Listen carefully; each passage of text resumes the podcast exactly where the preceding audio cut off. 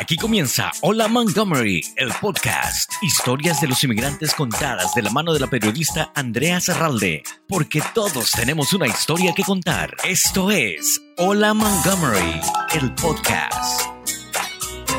Sé que estamos atravesando un momento en la vida lleno de retos y a la misma vez enseñanzas. Esta crisis de salud mundial ha provocado sin duda cambios en nuestras vidas. El estudio de grabación del podcast está cerrado, pero no quería detenerme en traerles estas historias que ahora más que nunca nos inspiran, nos enseñan y de alguna manera nos transforman. Gracias por su apoyo, su paciencia y su tiempo. Estamos conversando con Joseph Olmo. Él es un estudiante de universidad, también corresponsal de un programa de salud que se transmite aquí en Telemundo, Tu Salud, Tu Familia. Y Joseph está en El Salvador por más de un mes. ¿Por qué? Porque el coronavirus lo detuvo en ese país. Joseph, bienvenido. Andrea, muchísimas gracias por la oportunidad de, contar mi historia y muchas gracias a la labor periodística que estás realizando todos, todos los días. Gracias, Joseph. Cuéntanos un poquito tu historia. ¿Por qué fuiste a El Salvador y por qué estás ahí? Sabemos que el presidente de El Salvador determinó el cierre de las fronteras eh, para precisamente evitar la propagación del virus COVID-19 para proteger su país y tú eres una de, de, las personas que vive aquí en el área metropolitana de Washington, D.C. y se tuvo que quedar en este país centroamericano. Cuéntanos. Bueno, como dijiste, el presidente de la República, Nayib Bukele, declaró una cuarentena nacional Em, fíjate que yo vine a El Salvador el 6 de marzo eh, y creo que voy a tomar esta oportunidad eh, a través de tu plataforma para explicar a todas las personas que me ven, porque tantas personas me, me preguntan por qué, por qué conozco a El Salvador tanto. visitarlo y durante el spring break eh, decidí aprovechar una semana de vacaciones eh, para venirme aquí al país, como es tan cerca en avión, unos cuatro horas en avión, ¿no? vine a visitar a mi novia, algunos amigos, y justo en la mitad de mi vacación acá, el presidente Bukele declaró una cuarentena nacional. Recuerdo, estábamos en la playa con mis amigos y vinieron y, y, me mostraron el, eh, el video de la cadena nacional que el presidente estaba haciendo. Y mm, justo ahí creo que me quedé sin palabras. O sea, imagínate estar en un país que no es tuyo y que el presidente de este país dice que nadie puede salir ni entrar. Eso no fue el caso. Los, eh, los extranjeros que estaban aquí en El Salvador sí pudieron ah, salir por, por varios días. luego, eh, de hecho, el mismo día que tuve el vuelo para regresarme a Washington, el 16 eh, de marzo, el presidente cerró el aeropuerto. Pero sí había oportunidades de, de salir del país. Luego, tras analizar cómo estaban sucediendo las cosas en los Estados Unidos, prácticamente empeorando todos los días, decidí de, eventualmente quedarme acá y pues todavía estoy acá. ¿Cómo ves la, la situación y cómo están controlando la propagación de este virus en un país eh, tercermundista tan pequeño como es El Salvador? Mucho mejor que cualquier otro país de, Latinoamérica y prácticamente del mundo. Eh, la verdad es que creo que las, la mayoría de las personas que están viendo esta entrevista eh, son latinos, obviamente, y pues que, saben eh, lo que está sucediendo aquí en, en El Salvador. El presidente Bukele definitivamente ha tenido una estrategia diferente en Latinoamérica que han, mostrado sus, eh, sus resultados. Em, creo que la mejor manera de ponerlo es, es así. Em, el, Salvador eh, declaró un, toque de queda cuando solamente habían tres casos confirmados de coronavirus en, en, el país. Maryland hizo lo mismo, pero cuando había 1.400 casos confirmados en, en, el estado. Maryland y El Salvador son muy similares por, por población, eh, el Salvador eh, tiene, El Salvador y Maryland, los dos tienen dentro de 6, 7 millones de, habitantes y luego también el tamaño. El Salvador es solo un poquito más pequeño que Maryland. Bueno, eh, tres casos confirmados, toque de queda. Un mes después, todavía menos de 200 casos. En Maryland, 1.400 casos confirmados, toque de queda una semana después, no un mes, sino una semana después, 4.000 casos confirmados, o sea, un aumento de, de 3.000 casos. increíble, o sea, el, lo, que, lo que pasó, lo que yo veo es que el presidente aquí, él sabía de que El Salvador obviamente no tenía la misma infraestructura médica que tienen los Estados Unidos. eso es cierto sobre cualquier país latinoamericano. Em, y entonces él, él, sabía de que necesitaba hacer algo para tratar de, de proteger a, su gente. Y entonces, aunque recibió bastante, eh, bastante crítica al, principio y todavía lo recibe todos los días, eh, se muestra de que cerrando todo lo que él cerró y tan temprano cuando solo habían tres casos, eh, eso ayudó bastante y hasta hoy día eh, hay menos de, todavía menos de 200 casos y un poquito más de 100 casos activos ahora en el país. Eh, así que creo que creo que cuando todo esto acabe, creo que El Salvador va a salir uno, uno de los países eh, con, con, las mejores respuestas al coronavirus. ¿Y quién hubiera pensado que un país tan, tan pequeño en Centroamérica eh, serviría como un refugio, o sea, como el mejor lugar de estar durante una pandemia? Por lo que nos cuentas, ¿tú te sientes más seguro en este momento eh, de esta pandemia, estando en El Salvador que estando aquí?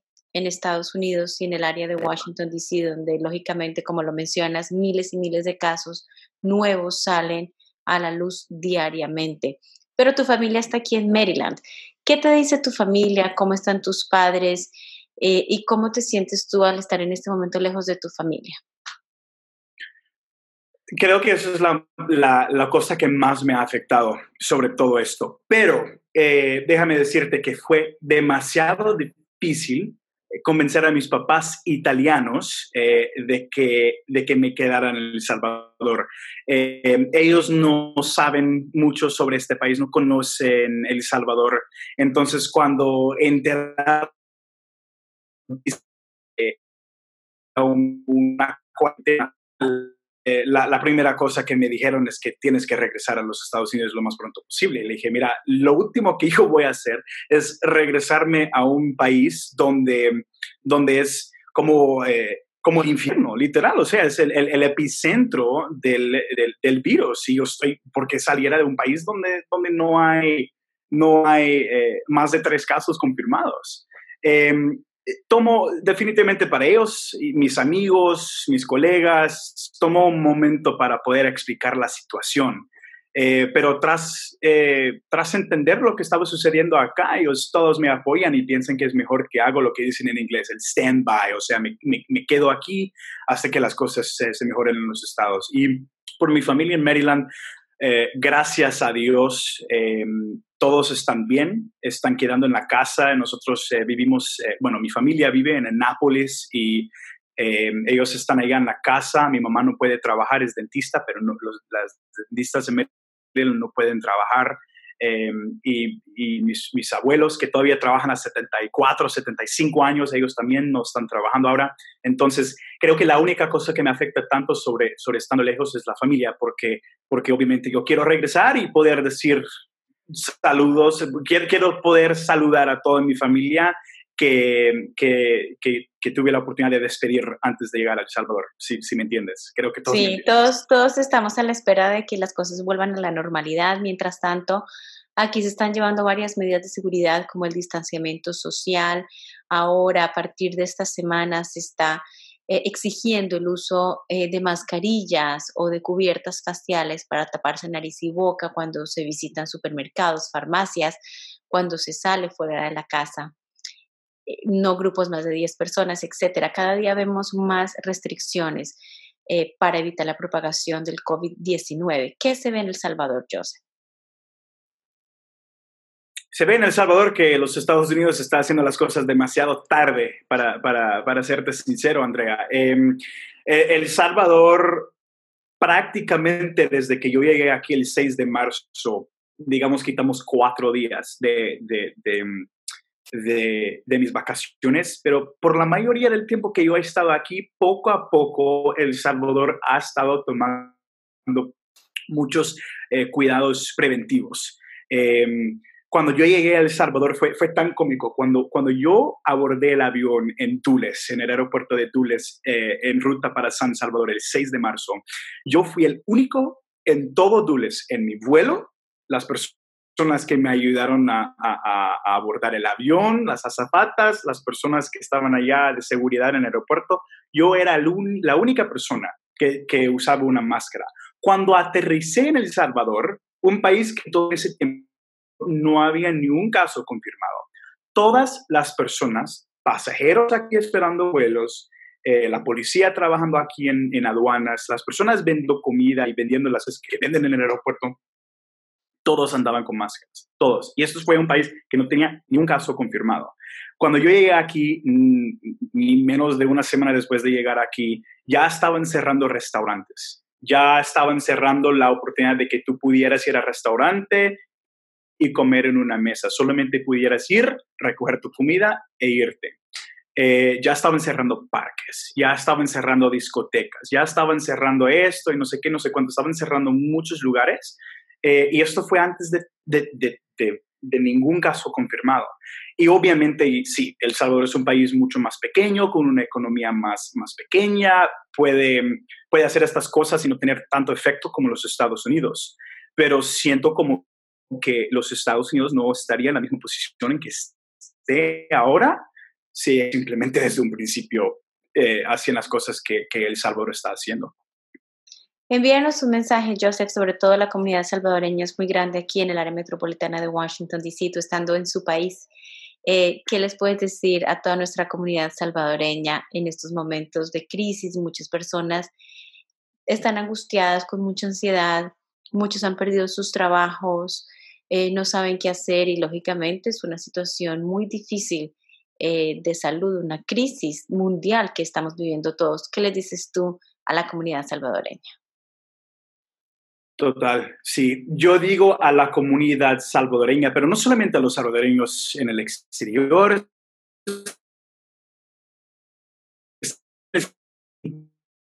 de todas las plataformas, em, que todos estamos en estos todos estamos en la misma situación. Cada persona está viviendo una nueva realidad que por, por lo menos los próximos tres o cuatro meses va a ser la nueva realidad para todos nosotros. Eh, cada persona está eh, acatando a, las nuevas medidas de esta nueva vida, espero temporal, eh, pero están acatando a las nuevas medidas y todos están transformando esta, a, esta nueva carretera de, nuestra vida. Entonces mi mensaje sería muy simple. Quédanse en casa, no vale la pena. Y creo que ya estamos entendiendo eso un poco más. No sé por qué tomó tanto tiempo de entender esa, esa frase, pero quédense en casa y, y ten la esperanza de que, de, que todo va a salir mejor. Y, mientras estés en casa, aprendete algo, leer un libro aprender a, a, cocinar. Em, trate de tener una rutina diaria para que, para que puedan sentir normal hasta cierto punto y nunca, nunca, nunca olvidar si son religiosos o no, que todos estamos en estos juntos. Esto no es un momento en que tú solamente estás pasando, o sea, esto es literalmente todo el mundo. Así que, que quédanse en casa. Muchísimas gracias, Joseph, por contarnos tu historia, por saber lo que se vive en estos momentos en un país como El Salvador y esperamos que estés pronto de regreso aquí con nosotros en el área. Espero eso también y para tu familia y para todos los latinos y toda la gente del DMV. Eh, que Dios le bendiga a todos y que pronto vamos a estar regresando a la normalidad. Gracias, Andrea. Gracias, Joseph, por este contacto para Montgomery Community Media. Claro. Gracias por su preferencia. Hola Montgomery, el podcast. Entrevistas diferentes que cuentan las historias de los inmigrantes. Conducido por Andrea Zarralde, quien invita a los protagonistas a contar sus historias. Una producción de Montgomery Community Media.